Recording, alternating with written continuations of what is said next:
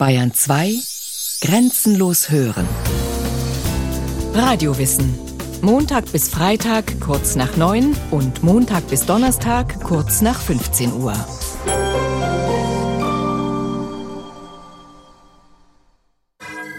Solange der Mensch weiterhin unbarmherzig niedrigere Lebewesen zerstört, wird er weder Gesundheit noch Frieden erfahren. Solange die Menschen die Tiere massakrieren, werden sie sich auch gegenseitig umbringen. Derjenige, der Tod und Schmerz sät, kann nicht Freude und Liebe ernten. Der griechische Philosoph Pythagoras im 6. Jahrhundert vor Christus. Der Tag wird kommen, wo das Töten eines Tieres genauso als Verbrechen betrachtet werden wird wie das Töten eines Menschen.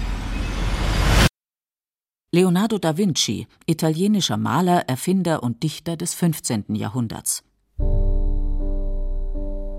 Ich bin für Tierrechte ebenso wie für Menschenrechte. Das ist es, was einen vollkommenen Menschen ausmacht. So sah es der ehemalige US-Präsident Abraham Lincoln im 19. Jahrhundert. Jeder hat das Recht auf Leben, Freiheit und Sicherheit der Person. Niemand darf in Sklaverei oder Leibeigenschaft gehalten werden. Niemand darf der Folter oder grausamer oder erniedrigender Behandlung unterworfen werden. Als am 10. Dezember 1948 von den Vereinten Nationen die Allgemeine Erklärung der Menschenrechte verabschiedet wurde, war dies ein großer Schritt. Zum ersten Mal in ihrer Geschichte hatte sich die Menschheit auf verbindliche und humane Regeln über den Umgang miteinander geeinigt. Die Erkenntnis der Aufklärung, dass nämlich die Würde des Menschen unantastbar ist, war Bestandteil eines weltumspannenden Bekenntnisses geworden. Doch eines wurde in all der verständlichen Euphorie übersehen. Für das Gedankengut des klassischen Humanismus wie der gesamten abendländischen Philosophie waren Mitmenschlichkeit und Gemeinwohl immer daran gekoppelt, wie der Homo sapiens mit Lebewesen umgeht, die sich gegen ihn nicht wehren können. Viele Denker stellten deshalb die Frage, haben auch Tiere Rechte? Der große deutsche Aufklärer Immanuel Kant formulierte es so der Mensch sollte den Tieren gegenüber Güte zeigen, denn wer grausam zu ihnen ist, wird den Menschen gegenüber ebenso unempfindlich sein. Gerade wegen seiner Überlegenheit und beherrschenden Rolle in der Natur hat der Mensch die Aufgabe, die für ihn verbindlichen Grundsätze auf die Tiere auszudehnen, eine Auffassung, die sich in der zweiten Hälfte des 20. Jahrhunderts immer stärker durchsetzte. Der Mensch stand und steht vor der Frage, haben wir Pflichten Lebewesen gegenüber, deren intellektuelle Fähigkeiten weit unter den unseren liegen. Die Mannheimer Philosophin Ursula Wolf.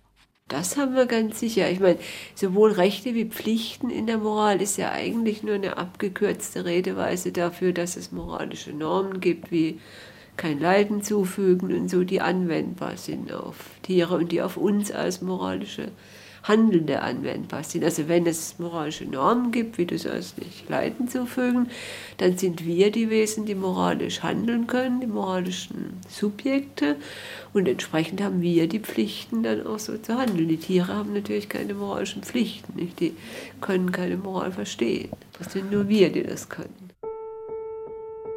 Unter Tieren gibt es keine moralischen Gesetze. Im ethischen Sinn macht sie das jedoch nicht zu rechtlosen Wesen. Schließlich würden wir auch nie auf die Idee kommen, ein Kleinkind schlecht zu behandeln, weil es noch nicht zwischen Gut und Böse unterscheiden kann. Als Subjekte und Akteure für moralische Normen, so die Philosophin Ursula Wolf, können zwar nur Wesen in Frage kommen, die in der Lage sind, diese Normen auch zu verstehen, das ändert jedoch nichts daran, dass der Kreis derjenigen, die unter den Schutz ethischer Gesetze fallen, auch die Tiere beinhaltet.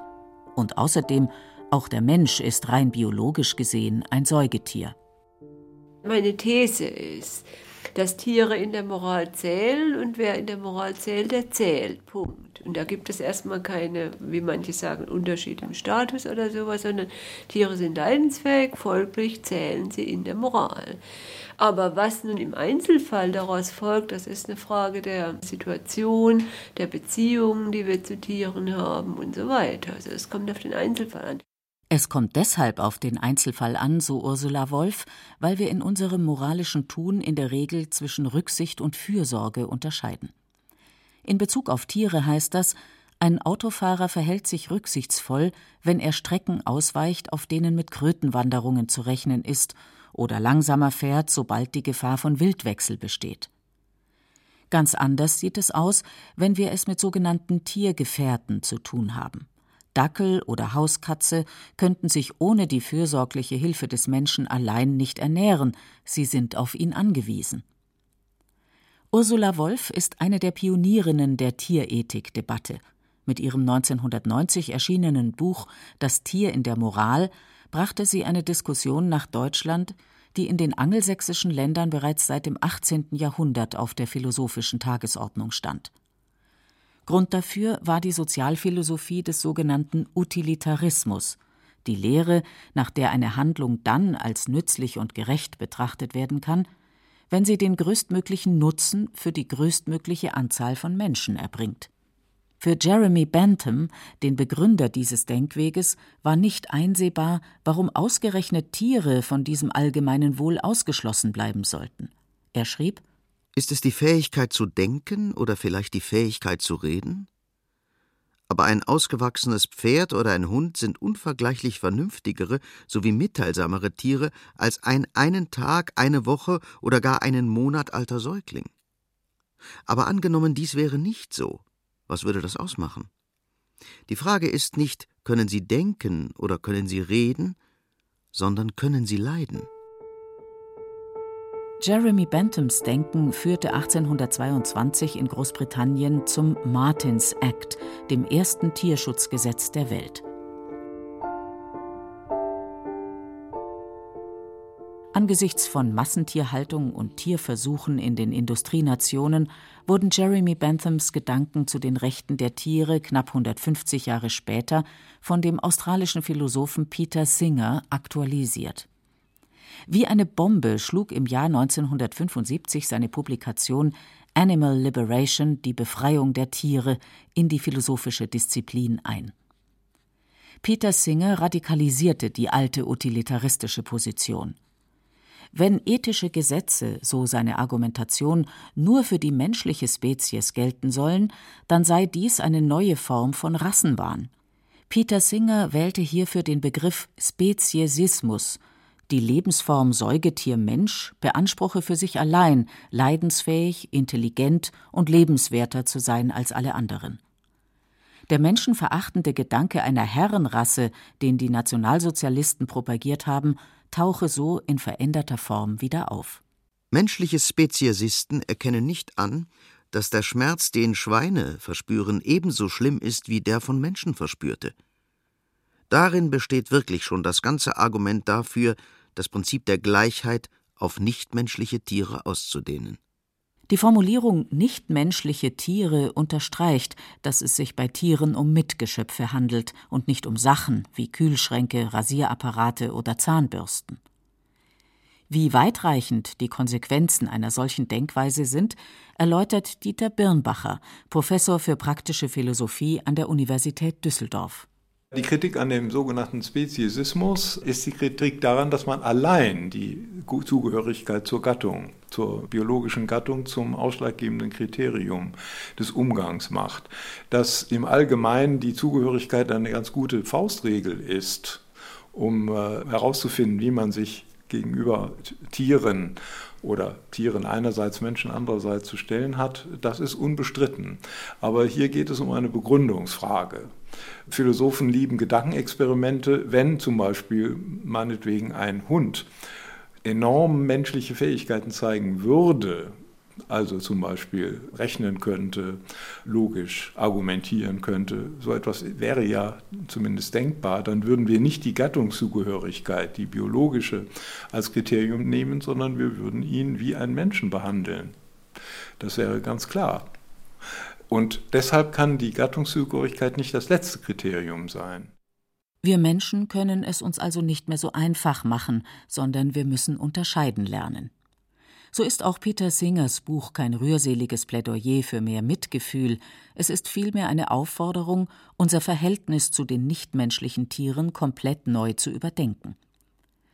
Dabei ging der australische Philosoph mit Tierquälern genauso hart ins Gericht wie mit Eltern, die ihren Kindern zu Weihnachten einen Goldhamster samt Käfig schenken.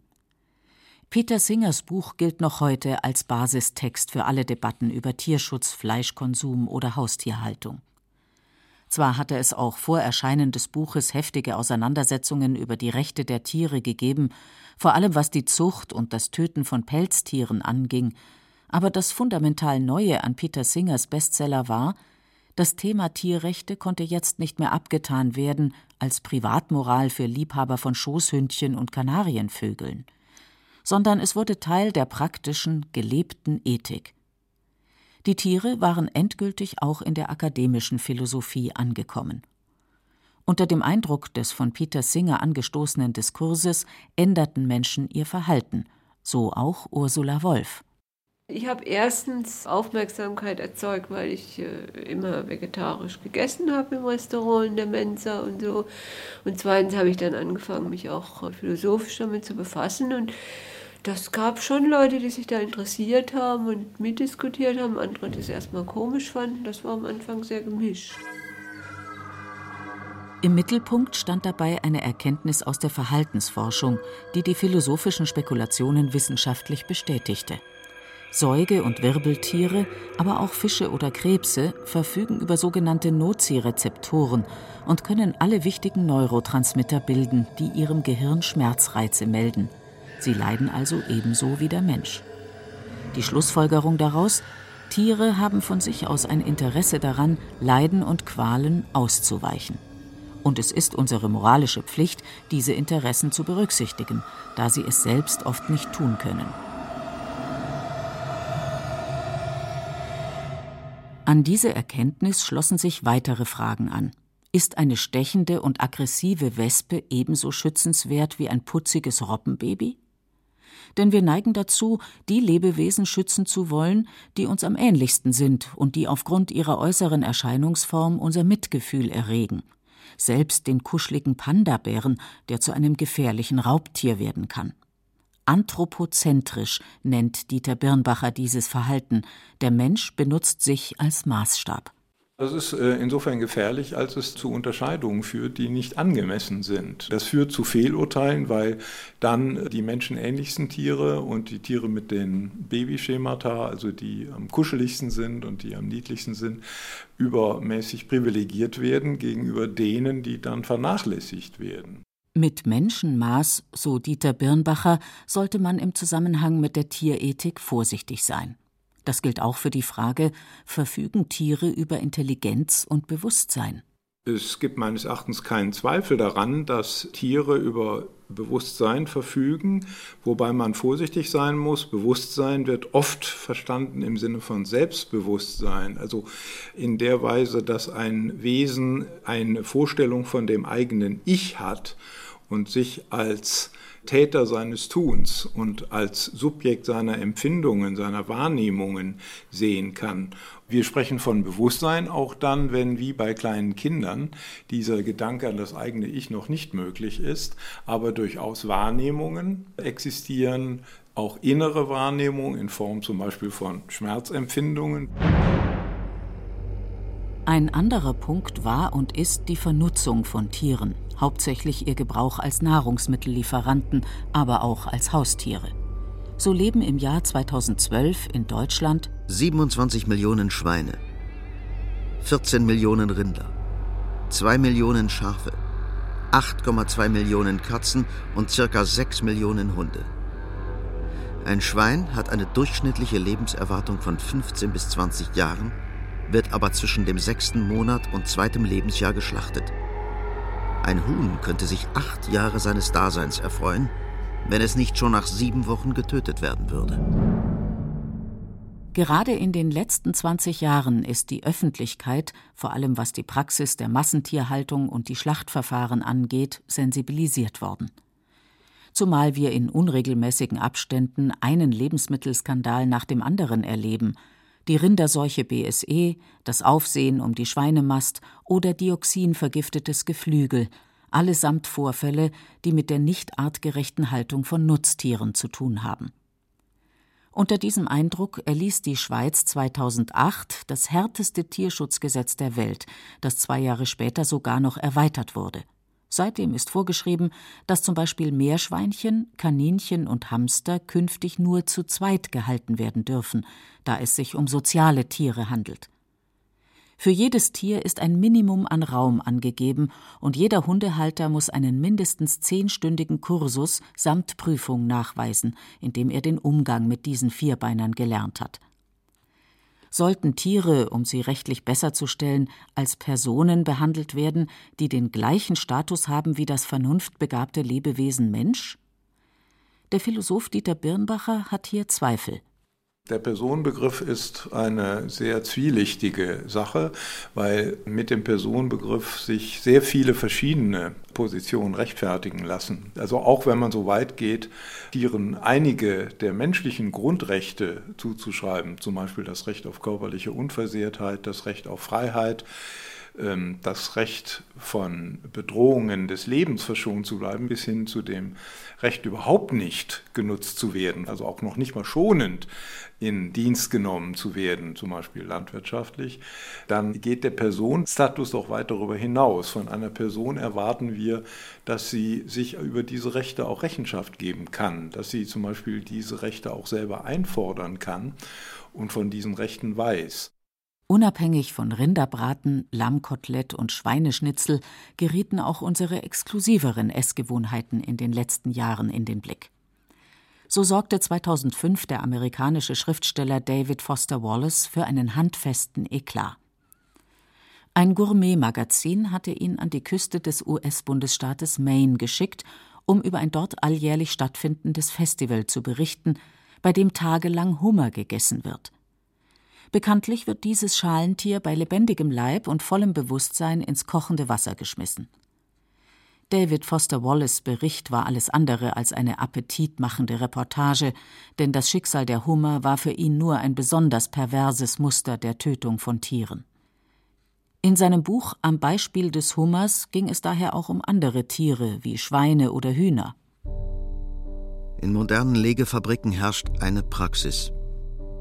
Um zu verhindern, dass sich die neurotischen Tiere unter den schlechten Haltungsbedingungen kannibalisieren, werden ihnen die Schnäbel gekürzt. Dies geschieht in der Regel automatisiert und ohne jegliche Betäubung. Überhaupt ist die Amputation in der Massentierhaltung eine beliebte Maßnahme. Rinder werden enthornt. Stallkollergefährdete Schweine werden kupiert, damit sie sich nicht aus Langeweile gegenseitig die Ringelschwänzchen abnagen. Die Kenntnis derartiger Praktiken gehört mittlerweile zum allgemeinen Wissen, auch bei denen, die weiterhin Fleisch auf ihrem Speisezettel haben. Zu einem durchschlagenden Bewusstseinswandel und einer Änderung unserer Ernährungsgewohnheiten ist es aber offensichtlich noch nicht gekommen. Hier ist es anscheinend ähnlich wie beim Rauchen. Jeder weiß um die Schädlichkeit auch für andere, verdrängt dieses Wissen aber. Woran das liegen könnte, beschreibt die Tierrechtsphilosophin Ursula Wolf. Ein großes Problem in der Moral ist ja die Motivationsfrage. Nicht? Moral stellt erstmal Forderungen, sagt, wir müssen unsere eigenen Interessen zurücknehmen, zum Beispiel die möglichst viel Fleisch zu essen, zugunsten der Rücksicht auf das Wohl der Tiere. Und da fragt man sich natürlich, wie kann man Menschen motivieren, das zu tun. Ein weiterer Grund, so Ursula Wolf, ist die Tatsache, dass Tiere im Unterschied zu den meisten Menschengruppen über keine Interessenvertretung verfügen. Ein Meilenstein war hier zweifelsohne die Aufnahme der Tierrechte in das bundesdeutsche Grundgesetz, die am 1. August 2002 in Kraft trat. In Artikel 20a heißt es unter der Überschrift Natürliche Lebensgrundlagen und Tierschutz Der Staat schützt auch in Verantwortung für die künftigen Generationen die natürlichen Lebensgrundlagen und die Tiere im Rahmen der verfassungsmäßigen Ordnung durch die Gesetzgebung und nach Maßgabe von Gesetz und Recht durch die vollziehende Gewalt und die Rechtsprechung. Doch ist dieser Paragraph nicht nur eine bloße Absichtserklärung? Müsste die Festschreibung der moralischen Verantwortung für Tiere nicht wesentlich weitergehen? Die Philosophin bringt eine Figur ins Spiel, die in westlichen Demokratien traditionell die Rechte derjenigen vertritt, die keine eigene Stimme haben. Die Tiere müssten so einen Ombudsmann haben und der müsste ihre Interessen formulieren und mit dem müssten wir das dann ausdiskutieren. Das Problem ist nur, selbst wenn wir uns dann mit dem Vertreter der Tiere einigen, dass die Tiere nicht verstehen worauf wir uns geeinigt haben. Für die bedeutet es immer noch Leiden, wenn wir dann das und das mit denen tun, weil die wissen ja gar nicht, was los war, die verstehen es ja gar nicht. Also deswegen nützt es nur sehr begrenzt. Aber das ist die einzige Möglichkeit, dass man sagt, wir stellen da eine Person hin, die vertritt die Seite der Tiere und versucht sich da in der Verhaltensforschung überall möglichst gut zu informieren und das auszuformulieren. Und dann versuchen wir eine faire Regelung zu finden. Ein solcher Ombudsmann müsste nicht die Frage erörtern und klären, ob Tiere Rechte haben, sondern welche. Für den Düsseldorfer Philosophen Dieter Birnbacher ist das eine wichtige Unterscheidung. Denn Tier ist nicht gleich Tier. Es wäre übertrieben, jemanden wegen Körperverletzung belangen zu können, der eine Stechmücke erschlägt oder eine Rattenfalle aufstellt. Ich würde Tieren nicht als solchen Rechte zuschreiben, sondern ich würde sagen, welche Rechte Tiere zugeschrieben werden müssen, hängt von ihren Fähigkeiten und ihren Empfindlichkeiten, von ihren Bedürfnissen ab. Ein Tier, das bewusstseinsfähig ist, wir gehen davon aus, dass spätestens bei den Fischen in der Evolution angefangen hat, dem müssen wir auch Rechnung tragen durch das Recht, vor Leiden verschont zu bleiben. In dem Kinderbuch des deutschen Schriftstellers Erich Kästner Die Konferenz der Tiere nehmen die Tiere eine wichtige Schutzfunktion für die Kinder ein. Sie verhindern einen erneuten Weltkrieg. Den Löwen lässt Erich Kästner über die Menschen sagen, wenn ich nicht so blond wäre, würde ich mich schwarz ärgern.